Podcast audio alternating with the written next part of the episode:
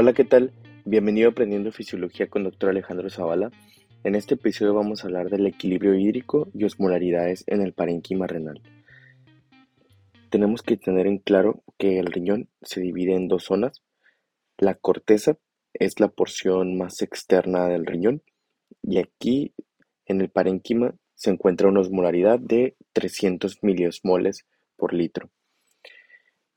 Tenemos también a la médula renal, que es la zona del riñón más profunda o más interiorizada.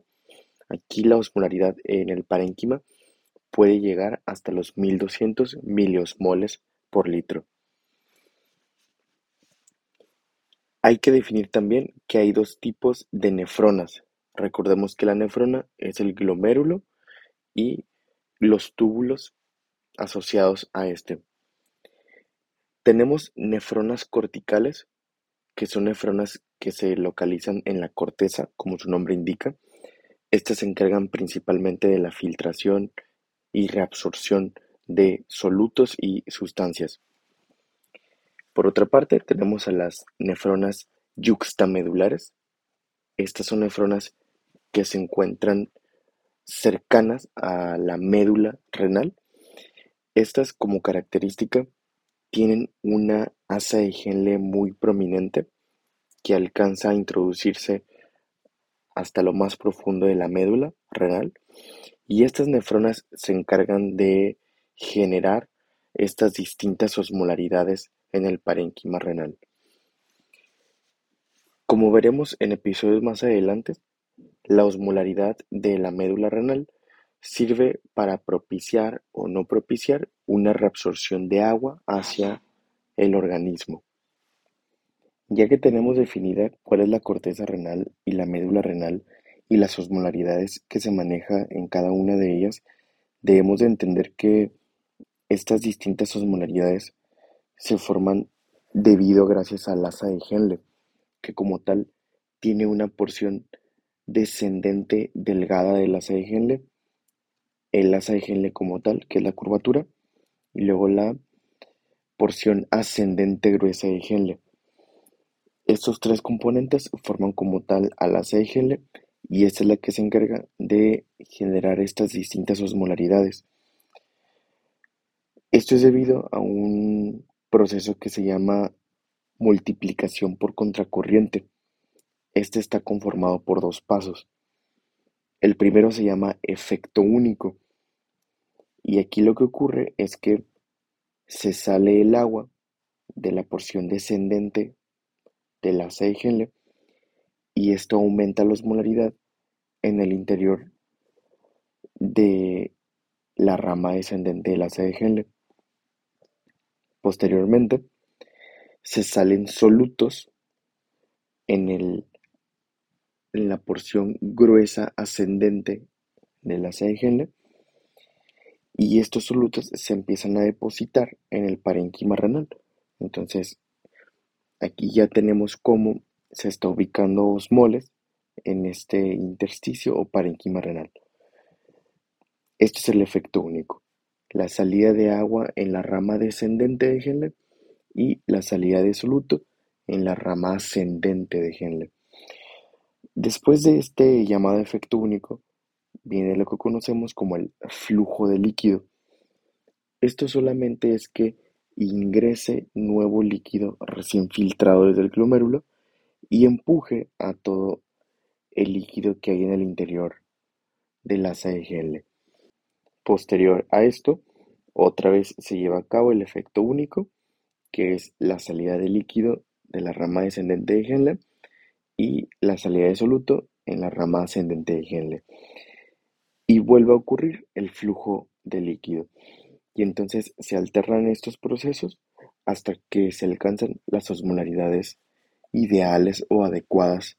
Y ahora, continuando con otros puntos importantes en cuanto a este tema, tenemos que identificar las osmolaridades presentes en el interior de los túbulos de la nefrona. Recordemos que primero tenemos el túbulo contorneo proximal, Después de este tenemos a la porción descendente delgada de la Henle y luego ya tenemos a la Henle y luego tenemos al, la porción ascendente gruesa de la Henle y luego tenemos al túbulo contorneado distal y posterior a este tenemos el túbulo colector. Entonces vamos a empezar a definir las osmolaridades que hay en el interior de cada uno de ellos. En el túbulo contorneado proximal hay una osmolaridad de 300 miliosmoles. Entonces decimos que aquí la orina es isoosmolar o es isotónica, pues respecto a nuestro plasma. Aquí tenemos que es isoosmolar debido a que pues es líquido recién filtrado en el glomérulo, entonces tiene la misma composición todavía que la de nuestro plasma o nuestra sangre.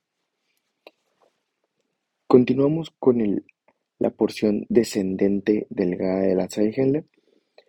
Aquí es importante decir que se sale el agua de este túbulo. Entonces, en el interior de este túbulo se empiezan a concentrar la osmolaridad y tenemos que empieza a incrementar la osmolaridad progresivamente. A este segmento lo llamamos segmento concentrador, ya que al salirse el agua, se está concentrando en el interior o está aumentando en el interior la osmolaridad. Así que la orina que se encuentra aquí decimos que es hipertónica o hiperosmolar en relación a nuestro plasma. En el asa de Henle, la osmolaridad que se encuentra también es hiperosmolar.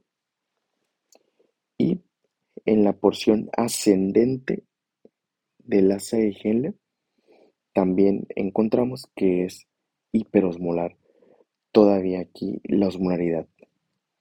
Sin embargo, lo importante de la rama ascendente gruesa de Henle es decir que en su mitad superior ya empieza a haber una salida de soluto, una salida de sodio, cloro, potasio. Entonces, tenemos que empieza a disminuir la osmolaridad en esta casi último segmento de la rama ascendente gruesa de Henle, empieza a ir disminuyendo poco a poco la osmolaridad, porque los solutos que están en el interior de este túbulo se empiezan a salir a el parénquima renal. Y este segmento lo conocemos como segmento diluyente, ya que está empezando a disminuir la osmolaridad que hay en el interior de este segmento de la nefrona. Sin embargo, aunque se esté diluyendo o disminuyendo su osmolaridad, todavía se encuentra aumentada respecto a el plasma. Ya cuando llega este líquido al túbulo contorneado distal, aquí ya decimos que ya se le quitaron solutos muy abundantes, así que el líquido que está aquí ya es hiposmolar o hipotónico en el túbulo contorneado distal.